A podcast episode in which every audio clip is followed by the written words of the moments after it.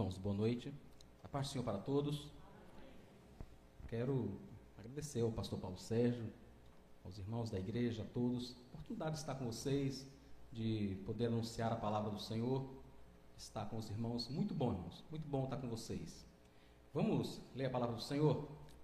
É o apóstolo João, livro escrito, o Evangelho do Senhor Jesus, escrito pelo apóstolo João, capítulo 17, a partir do versículo 20.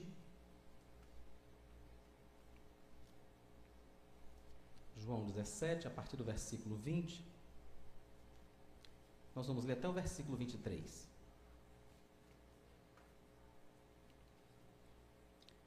Diz assim o texto: Não peço por estes, mas também por aqueles que vierem a crer em mim, por meio da palavra que eles falarem, a fim de que todos sejam um. E como tu, ó Pai, estás em mim e eu em ti, também eles estejam em nós, para que o mundo creia que tu me enviaste. Eu lhes transmiti a glória que me deste, para que sejam um, como nós o somos, eu neles e tu em mim, a fim de que sejam aperfeiçoados na unidade, para que o mundo conheça que tu me enviastes e os amaste, como também amaste a mim. Amém. Vamos orar ao Senhor, irmãos? Vamos ter um tempo para falarmos com Deus. Senhor Jesus, muito obrigado. Obrigado por esta igreja. Obrigado por cada pessoa aqui reunida.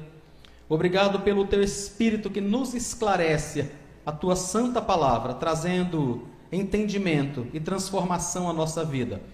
Rogamos ao Senhor que, no nome de Jesus, cative a nossa atenção, Senhor, para o louvor do teu nome, por tua graça Ajuda-nos a lidar com a tentação do WhatsApp, do Facebook, do Instagram ou qualquer outra tentação que sobrevenha sobre nós neste momento. Ajuda-nos, Deus, para que seja um tempo de meditação na tua palavra, edificados pelo Senhor e para a glória do teu santo nome. Ajuda-nos a estar diante do Senhor enquanto o Senhor quebra o nosso coração, enquanto o Senhor fala conosco e nos edifica para o louvor e glória do teu santo nome. Amém. O Senhor Jesus, irmãos, está encerrando o seu ministério.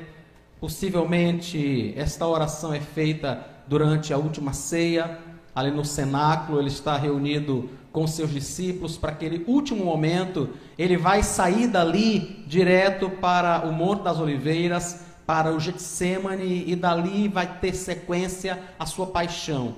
É naquele momento que ele faz uma das mais belas orações que nós temos na Escritura. Com toda certeza, a mais longa.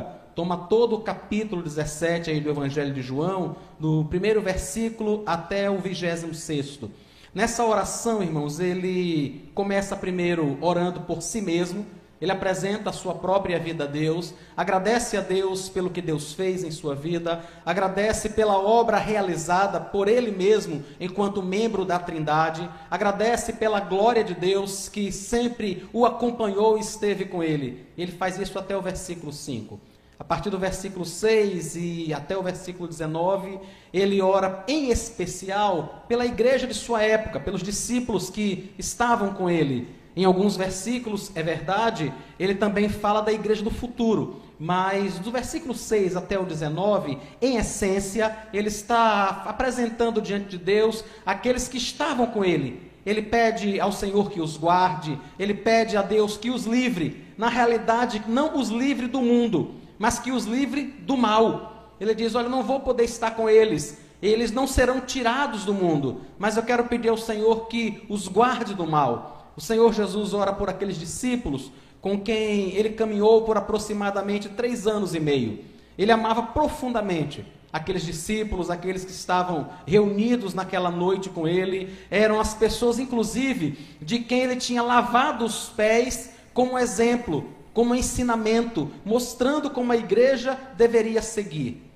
A partir do versículo 20, então, nesse texto que nós estamos falando, o Senhor Jesus começa a interceder pela primeira igreja batista de Aracaju.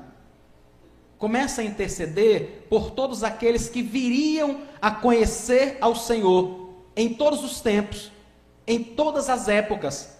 Ele sabia, irmãos, exatamente a obra que tinha vindo realizar. Ele sabia o que iria acontecer, porque ele é Deus. Foi ele quem determinou tudo desta forma. E ele sabia, sim, que o evangelho alcançaria os confins da terra. Ele sabia que naquela época, aqui neste pedaço de terra onde nós estamos, possivelmente só havia vegetação. Ele sabia disso. Mas ele também sabia que um dia um grupo de pessoas, um grupo de servos seus, iriam se reunir aqui, nesta cidade, em Aracaju. Iria se reunir por todo mundo. Então ele começa a apresentar essas pessoas, a mim, a você e todos aqueles que haveriam de crer, todos aqueles que haveriam de serem chamados ao Evangelho. É muito interessante notarmos, irmãos, que quando ele faz isso, ele apresenta algumas características daqueles que seriam chamados. Vejam no versículo 20, ele diz assim: Não peço somente por estes. Eu estou usando, irmãos, a nova Almeida atualizada. Se por algum acaso vocês notarem alguma diferença, a versão é aquela nova Almeida atualizada, a NAA.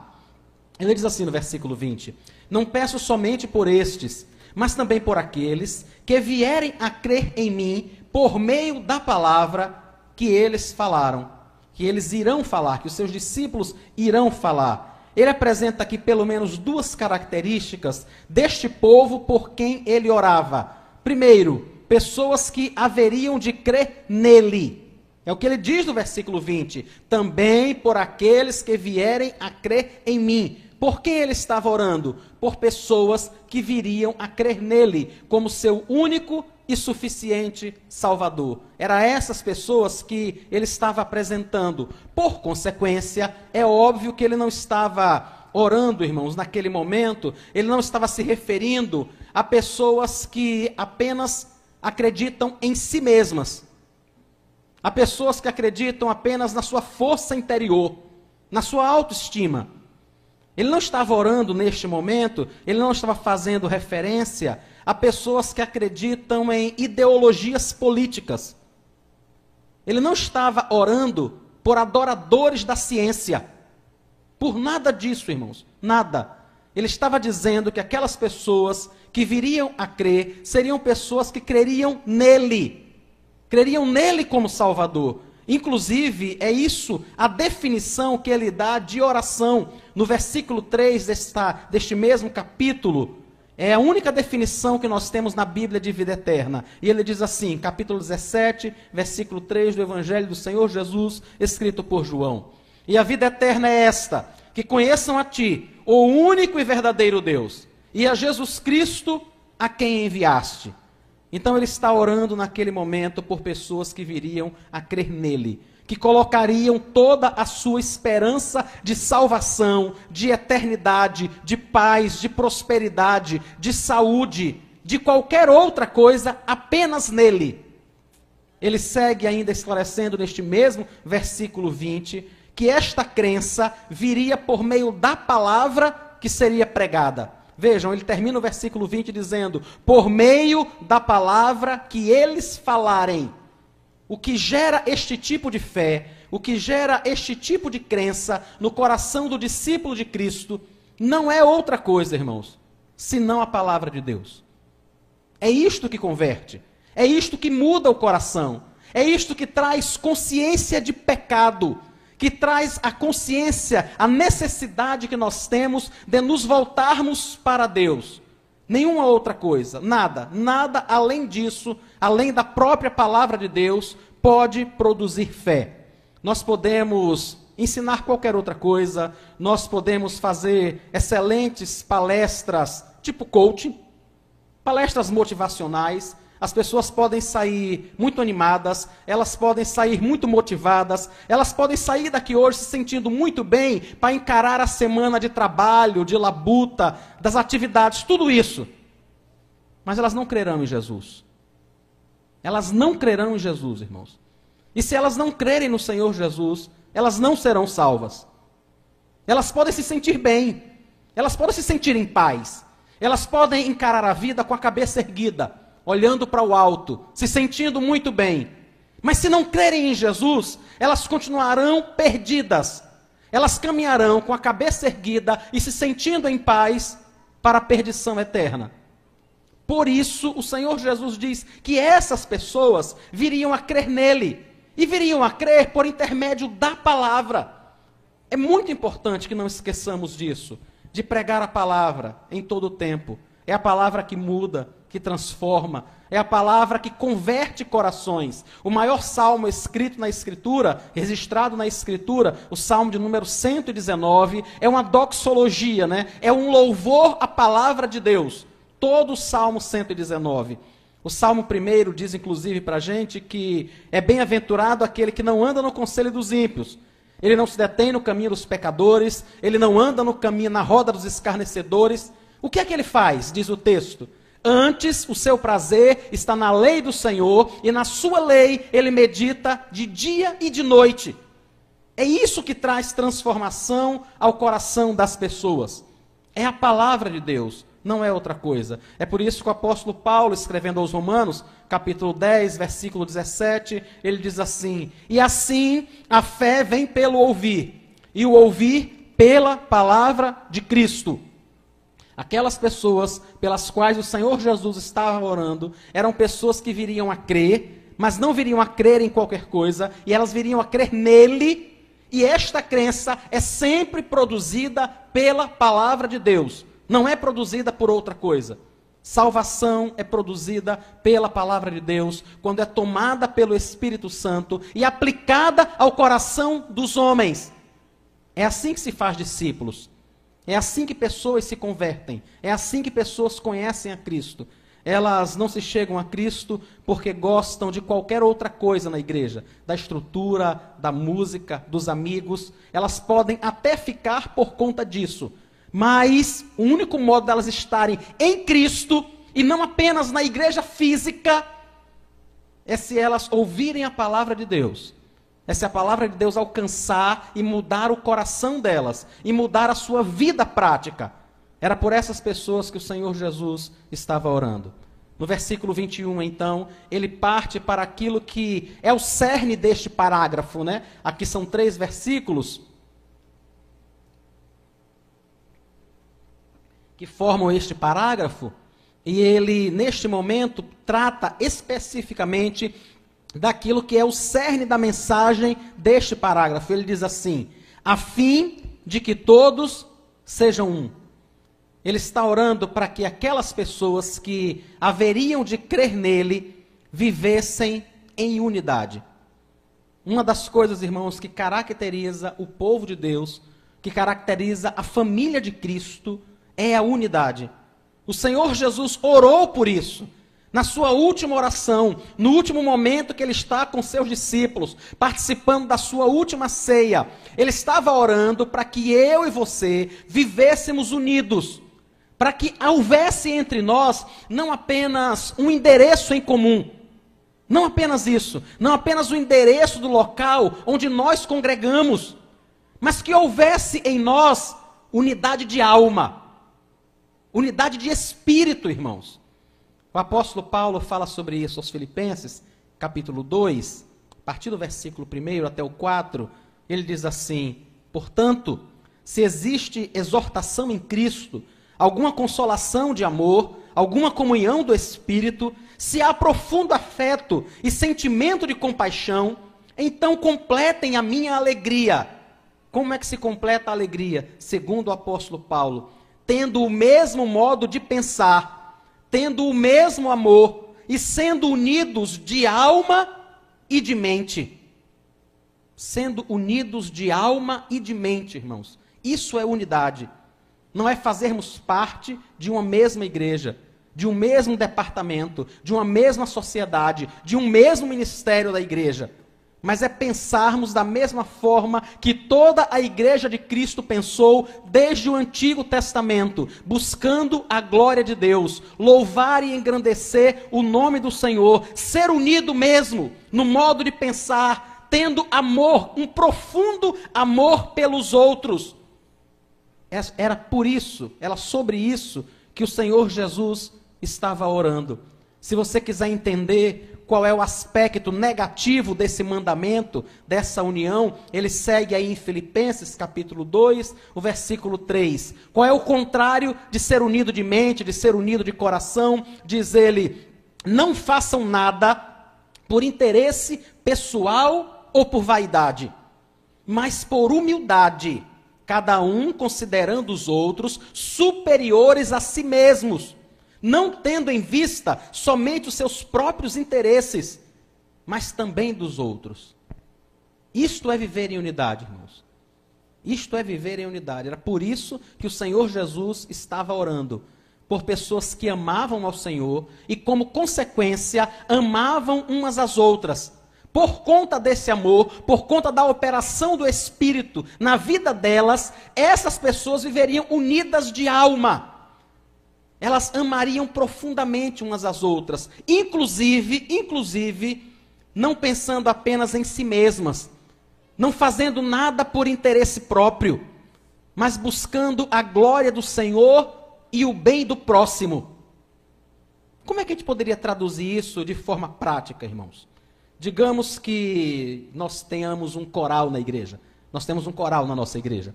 Desde a pandemia está suspenso, né? Mas nós temos um coral na igreja é, ou qualquer outro departamento da igreja. Imagine que um coral se prepara o ano todo para uma cantata. Um coral formado, sei lá, 20, 25, 30 pessoas.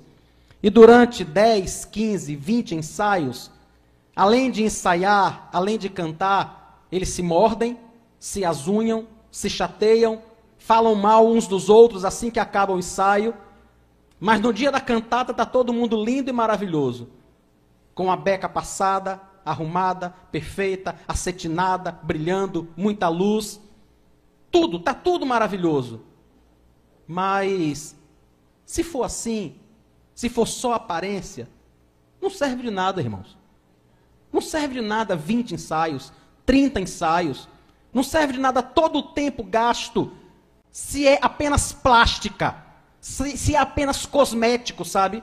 Se é apenas uma apresentação bonita, se não há união de alma, se não há o pensamento no cuidado com o outro, de nada adianta, irmão. Sabe o que é nada? De nada adianta um departamento que cresce, que produz, que gera resultados, mas que os membros não se amam, mas que não há interesse profundo pelo bem do outro, pela alma do outro. O Senhor Jesus estava orando por unidade. Estava orando para que essas pessoas que crescem nele olhassem uma para outra e pensassem em cuidar do outro, não em cuidar apenas de si mesmo. É isso que ele está dizendo. É isso que é unidade. Não é fazermos coisas porque nós temos afinidade. Nós temos afinidades para trabalhar com casais. Então, todos aqueles que têm se juntam num grupo de casais. Outros gostam de trabalhar com crianças e aí eles se juntam no departamento infantil. Não é sobre isso que ele está falando. Ele está falando sobre gente que se junta a um departamento de casais, no ministério de casais, e que antes de serem bênçãos para os casais da igreja, eles são bênçãos um para os outros.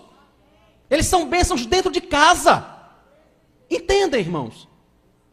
É sobre isso, é esse tipo de unidade que ele está falando. Antes de ser bênção para as crianças da igreja, eles são bênçãos para os seus próprios filhos.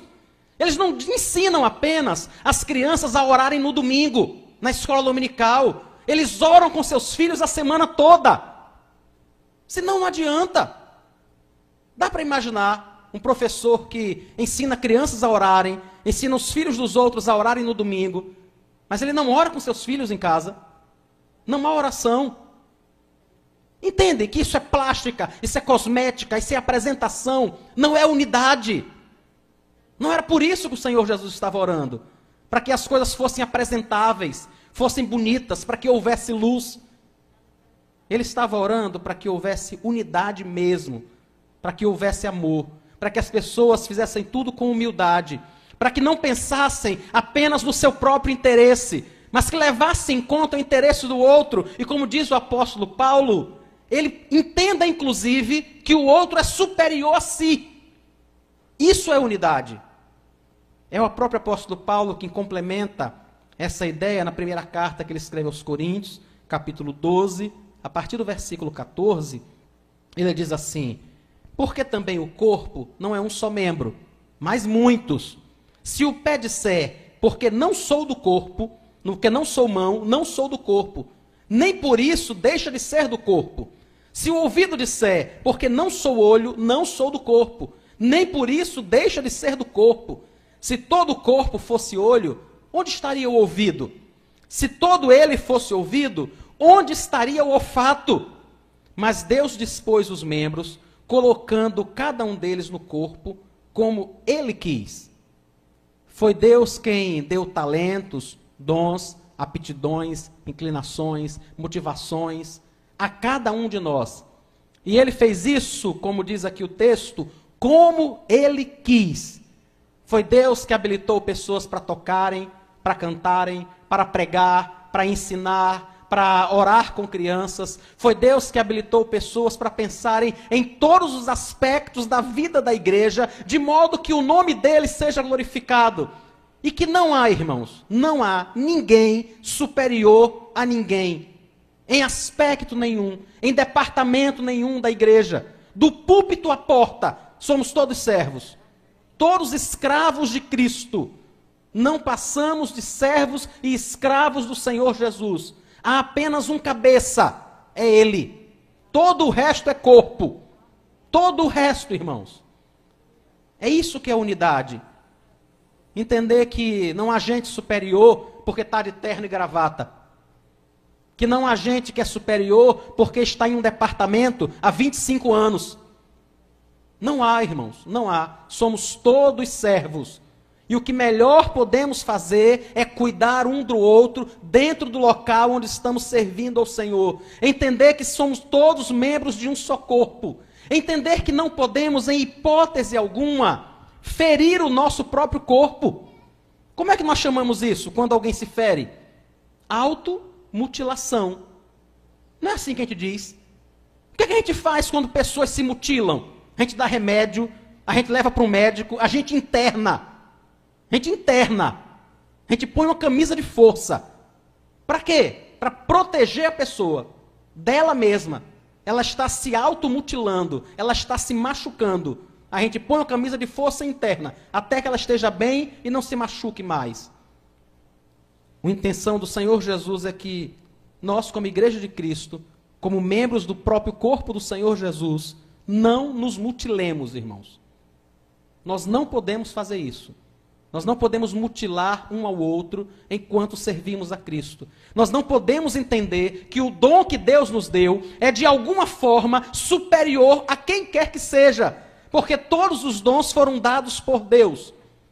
Aquele que canta não canta porque recebeu de si mesmo. Aquele que toca, que prega, que arruma, que coleta ou que faz qualquer outra coisa foi Deus quem habilitou, foi Deus quem chamou, foi Deus quem deu a oportunidade. Não há nenhum tipo de superioridade, não há ninguém se colocando acima de ninguém.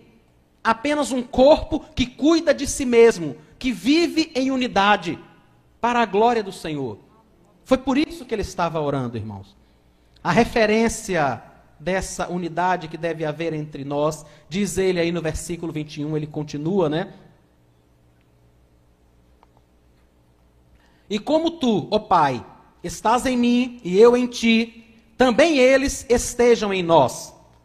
A referência, o modelo para a unidade da igreja é a própria Trindade. É isso que ele está dizendo. E como tu, ó Pai, estás em mim e eu em ti, também eles estejam em nós. Qual é a oração do Senhor? que da mesma forma que há unidade, da mesma forma que há amor, que há compreensão, que há cuidado, carinho, bondade, respeito entre ele e o Pai, também haja entre nós, irmãos. A referência da unidade que o Senhor ora pela sua igreja é a própria Trindade. Dá para imaginar, por exemplo, o Pai, o Filho e o Espírito Santo se desentendendo de alguma forma? De jeito nenhum. O próprio Senhor Jesus, João 10,30, ele diz: Eu e o Pai somos um. Irmãos, ele não estava dizendo isso porque ele e o Pai são a mesma pessoa. Eu e você sabemos que a Trindade é formada por três pessoas. Três pessoas diferentes: Pai, Filho e Espírito Santo. Mas a unidade é tão grande que ele diz: Eu e o Pai somos um. E ele então ora e diz: Pai, que da mesma forma que nós somos um, da mesma forma que há unidade entre eu, o Senhor e o Espírito Santo, que haja unidade entre aqueles que virão a crer por intermédio da palavra. É essa a oração dele. É esse o padrão dessa unidade, o modelo dessa unidade, a própria Trindade. Então, sempre que nós, como igreja, irmãos, de alguma forma, não vivemos unidos de alma e de espírito, quando de alguma forma nós não estamos cuidando uns dos outros, nós estamos dando um mau testemunho sobre a Trindade.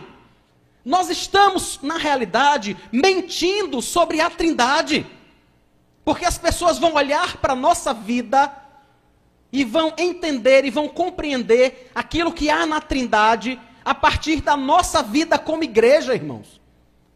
Por isso nós precisamos viver em verdadeira unidade, em verdadeiro amor, entendendo o quanto nós somos membros de apenas um corpo. Um corpo apenas somos nós, o corpo do Senhor Jesus. E que nós precisamos cuidar e cuidar de verdade um do outro. Ele vai um pouco mais adiante Aí no capítulo 17, mesmo versículo 11, né, ele comenta sobre essa unidade e ele, e ele diz assim: Já não estou no mundo, mas eles continuam no mundo, enquanto eu vou para junto de ti. Pai Santo, guarda-os em teu nome que me deste, para que eles sejam um, assim como nós somos um. Percebem a referência? Percebem o que, é que ele está dizendo para mim e para você? Que eu preciso olhar para o meu irmão que discorda de mim. Isso é natural, irmãos, é natural. Eu sou pecador, ele é pecador.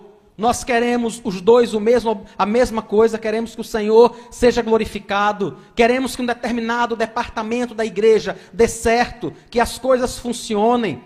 Agora, como nós somos pecadores, não somos perfeitos, eu acredito que o modo de alcançar esse objetivo é indo pela direita.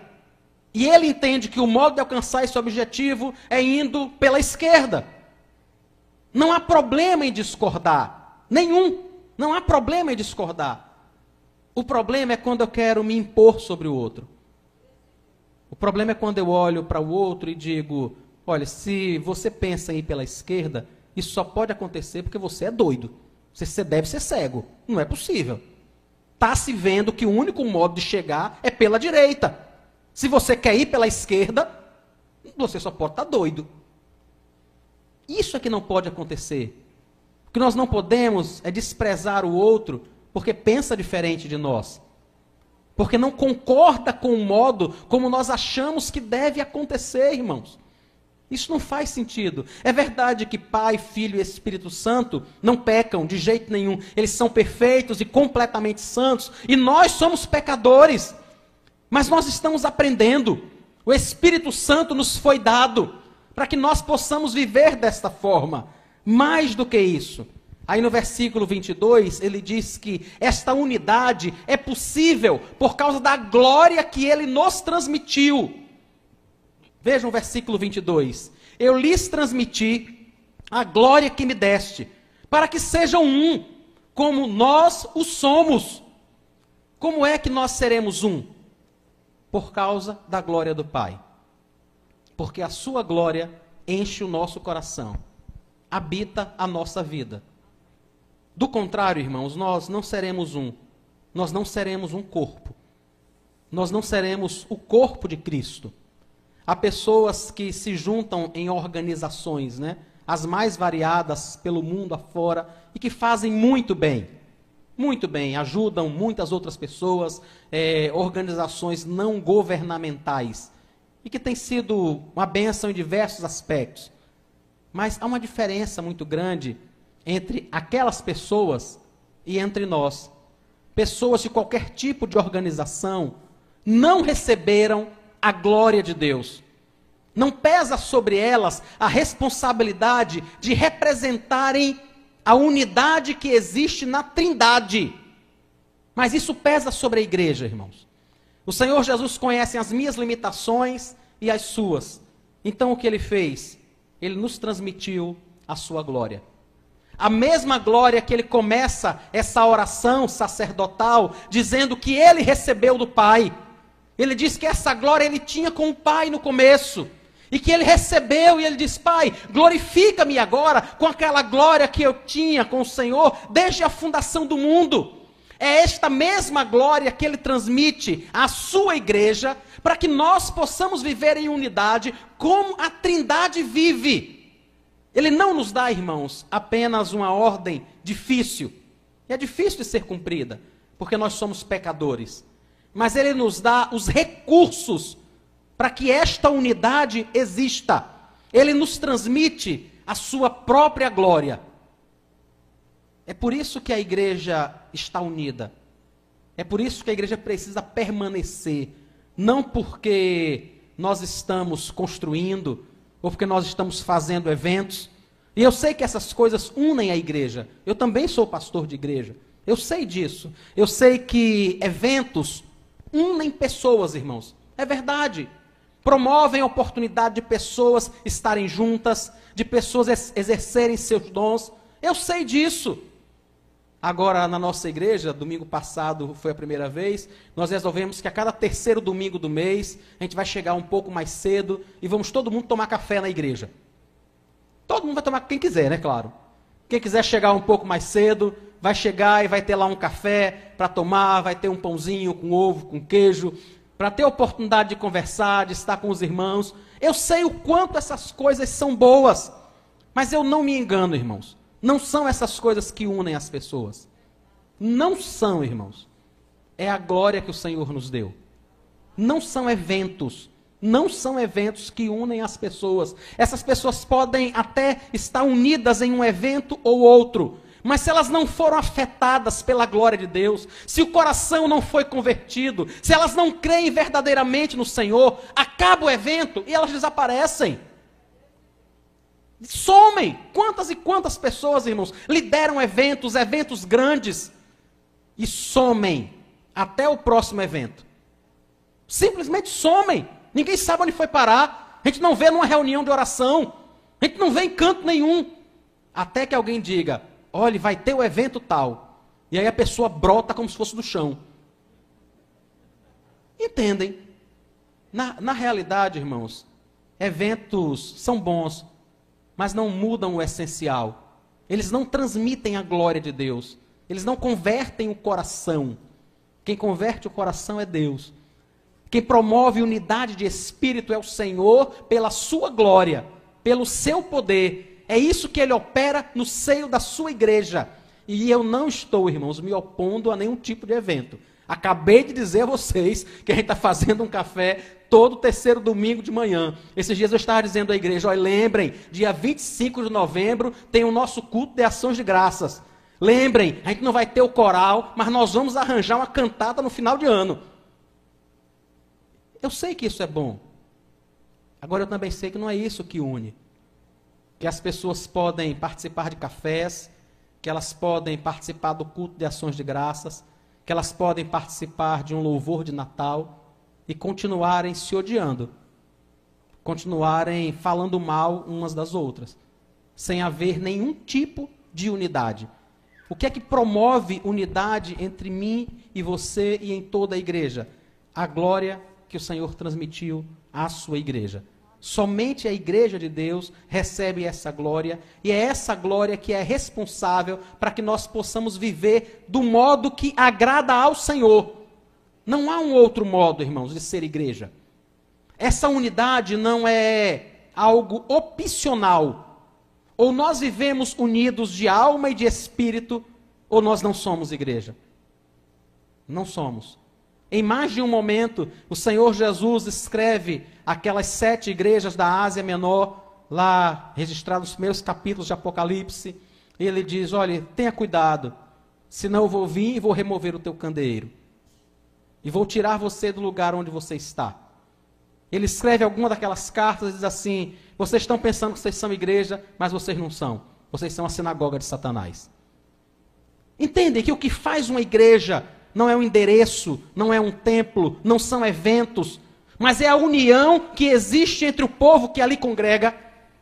É a glória de Deus que habilita as pessoas a cuidarem umas das outras, a entenderem que são membros do mesmo corpo de Cristo e que não podem se mutilar, pelo contrário, precisam se ajudar, precisam cuidar com todo o amor e carinho do outro, daquele que está do seu lado, abrindo mão, inclusive, do seu próprio interesse.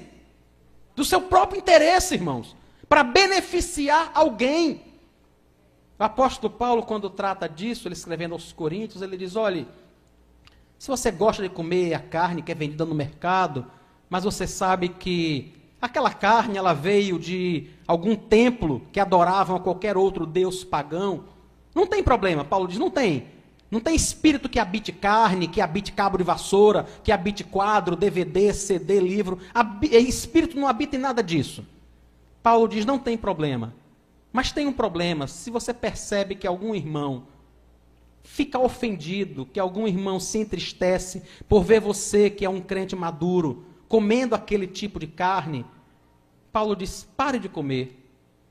Porque você entende que não tem problema. Você entende que não tem espírito nenhum naquela carne. Você pode jogar sal grosso nela e colocar na churrasqueira.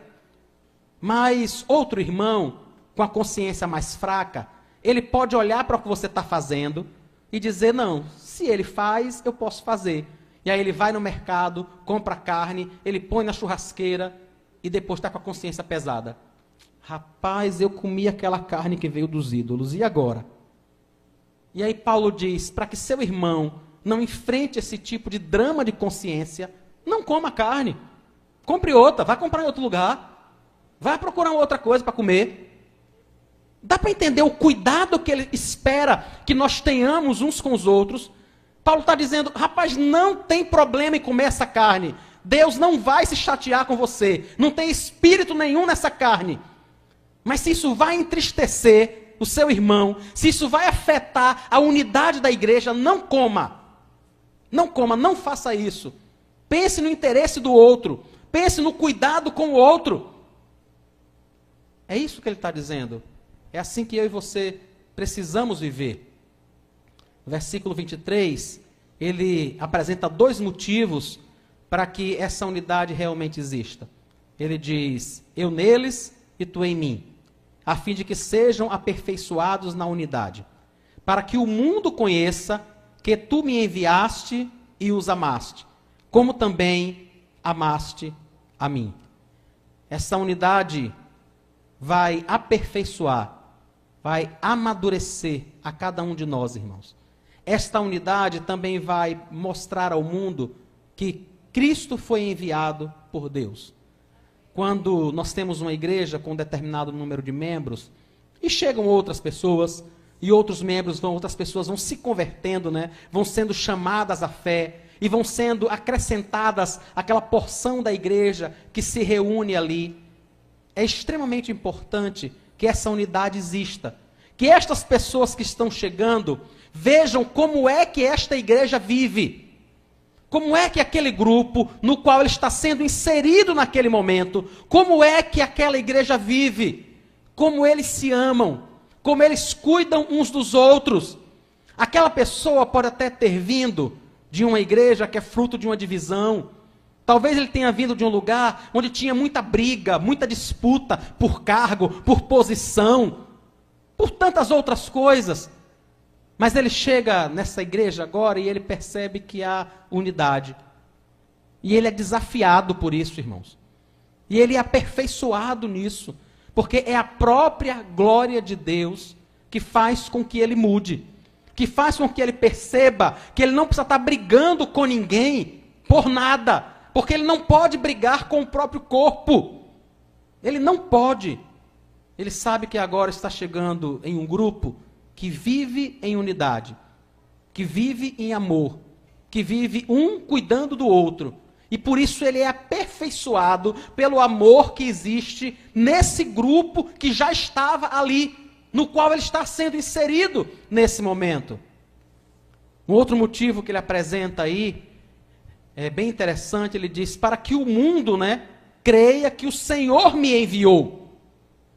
Irmãos, a união, a unidade que ele comenta aqui, que o Senhor Jesus prega, a unidade como nós temos exposto aqui nesses minutos, é algo tão difícil de ser alcançado, é algo tão complicado, que quando isso existe em um grupo, as pessoas de fora vão olhar e vão dizer: só pode ser Deus. Não é possível. Só pode ser Deus. Quem mais poderia reunir 100, 200, 300, 400, mil pessoas em uma mesma igreja, mil cabeças diferentes, criações, conceitos, propósitos diferentes, mil pessoas, e fazer com que essas mil pessoas sejam unidas de alma e de espírito? Quem pode fazer isso, irmãos? Um filósofo na inglês chamado Thomas Hobbes, ele diz que o homem é o próprio lobo do homem. E por que, que ele percebe isso? Porque esta é a mais pura realidade em um mundo sem Deus. Afastado de Cristo, aonde a glória do Senhor não os alcança. Logo, isso não pode ser a realidade do corpo de Cristo.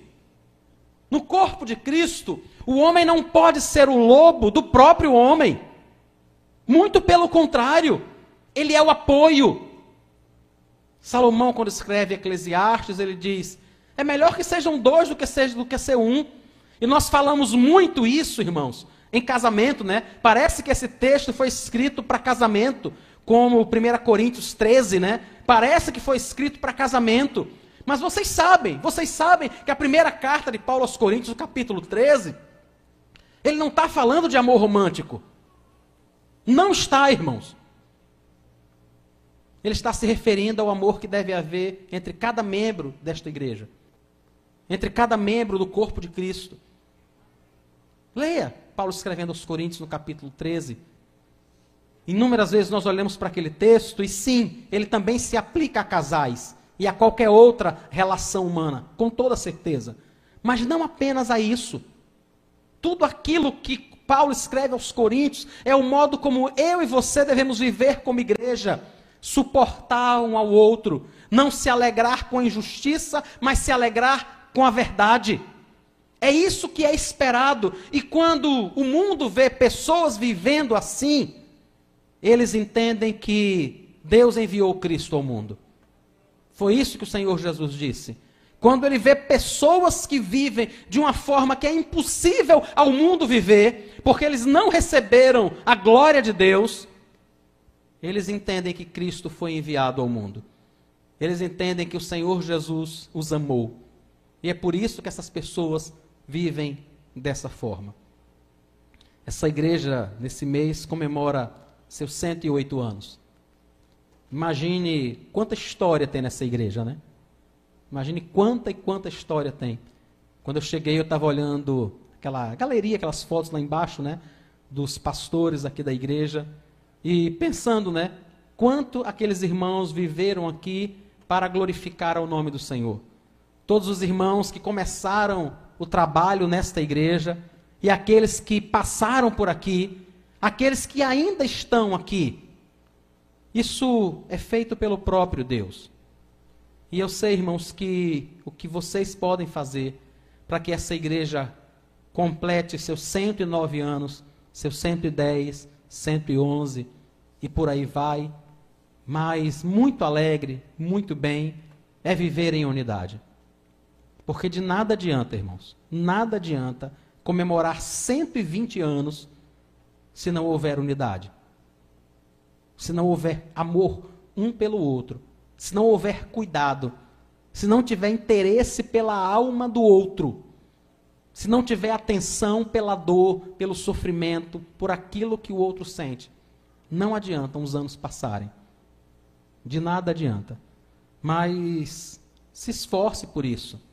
Entenda que essas coisas, esta unidade, irmãos, elas, ela não surge do nada. O Senhor nos deu a sua glória e isso nos capacita a compreender, isso nos capacita a buscar. mas é necessário que eu e você nos esforcemos para isso. É necessário que a gente fique calado quando for necessário para que haja paz, para que a unidade não seja quebrada. É necessário que, talvez em algum momento, a gente precise dizer: olhe, eu não posso continuar com este grupo a partir daqui.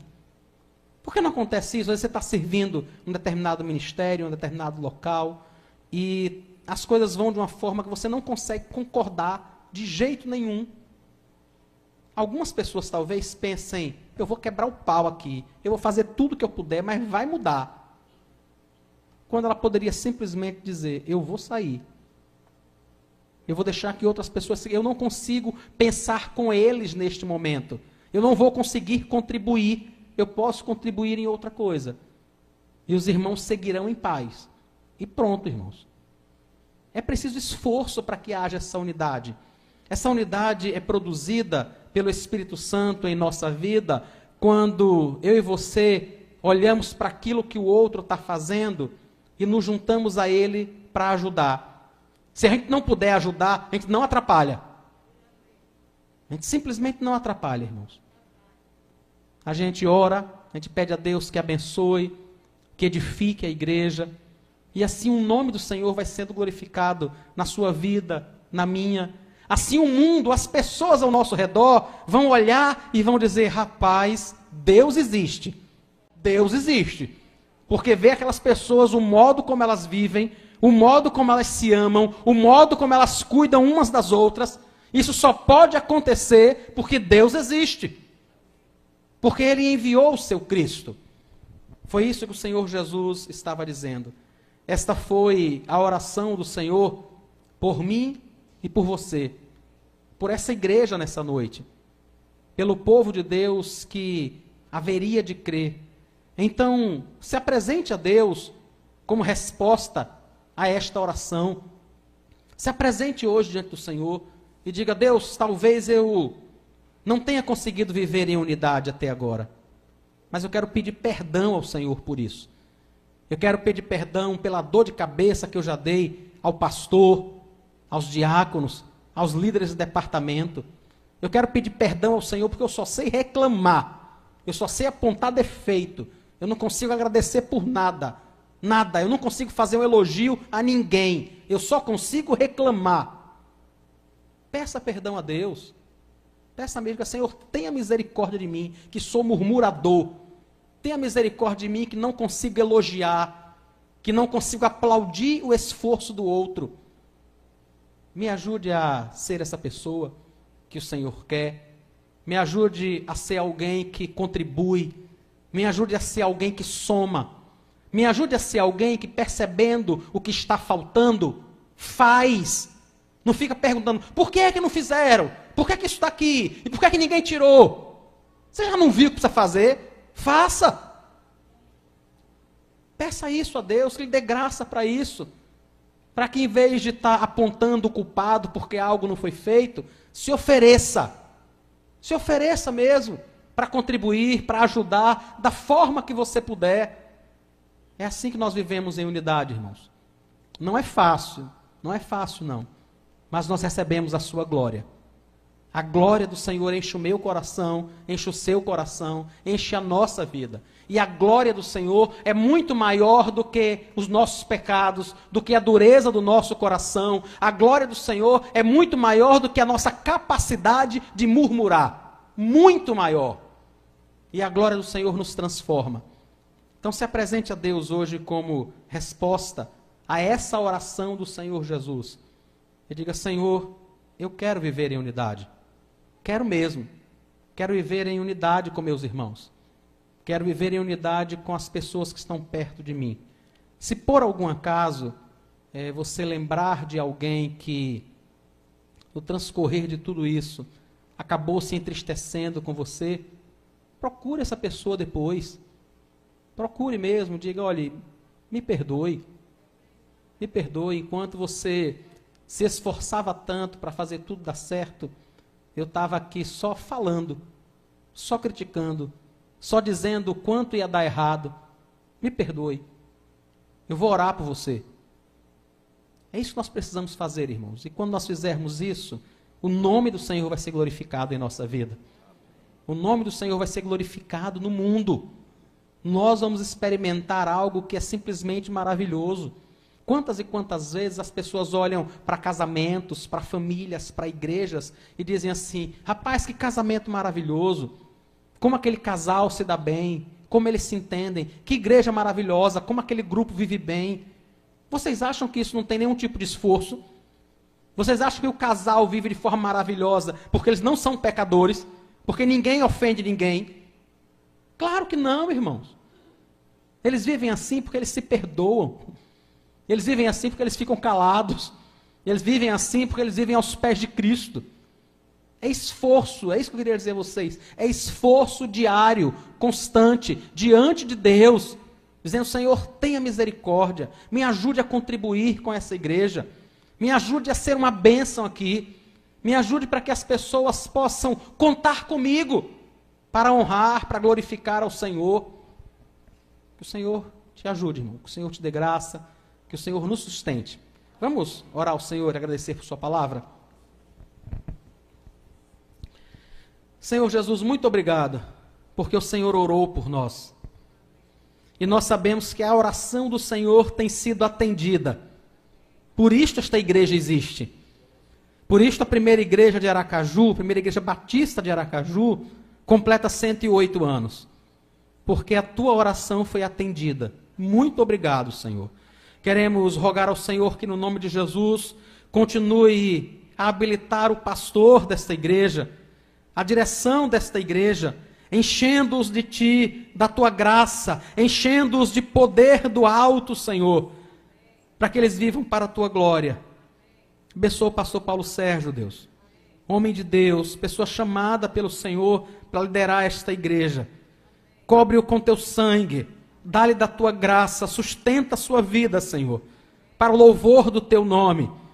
Eu quero orar ao Senhor por cada departamento, ministério desta igreja que a tua bênção esteja sobre, esteja sobre eles, para o louvor do teu nome.